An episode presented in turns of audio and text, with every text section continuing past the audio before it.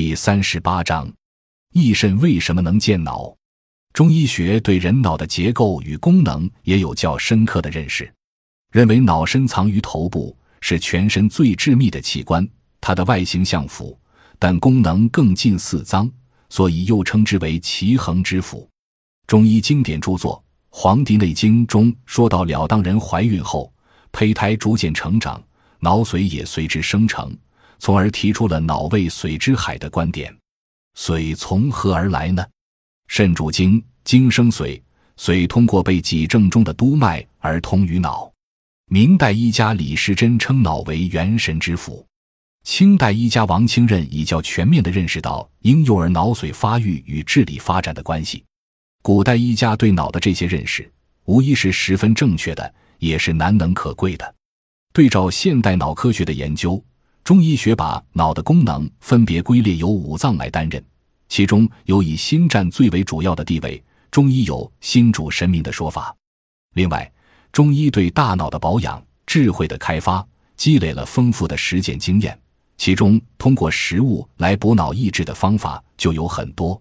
中医学认为，食物是大自然的产物，性味平和，没有太大的阴阳偏颇，而且经过世代筛选，流传至今的骨肉果菜、山珍海味，不仅口味可人，营养丰富。而且也最易被人体接纳、消化和吸收。人们只要正常进食，就能够满足身体各方面的营养需求，尤其是大脑的营养需求。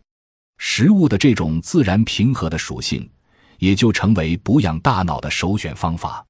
在选择补脑食物时，要求最好是生长在自然环境下的食品。野生动物的营养自然要比饲养动物好，这也是返璞归真、回归自然的道理。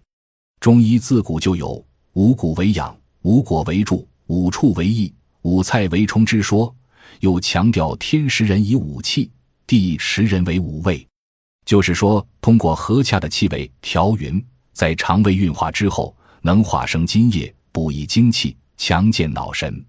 我们知道，大脑功能的正常发挥离不开整个身体的功能状态，大脑的营养既有其特殊需要，又有普遍需求。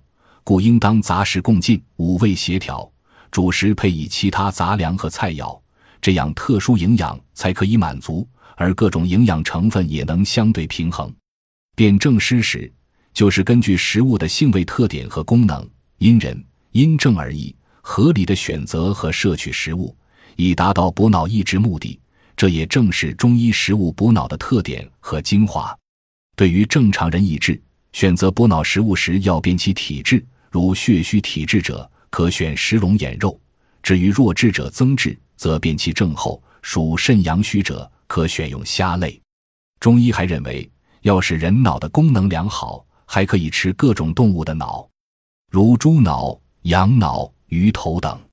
值得一提的是，中医学所指的脑有更为广泛的含义，如心主神明，可以行使脑的部分功能；肾生髓。通脑指出肾是脑髓的源泉，显然心、肾与脑在物质结构和功能活动方面关系密不可分，所以许多动物的心、肾、髓都成为补脑佳品，如猪心、羊肾、牛髓等。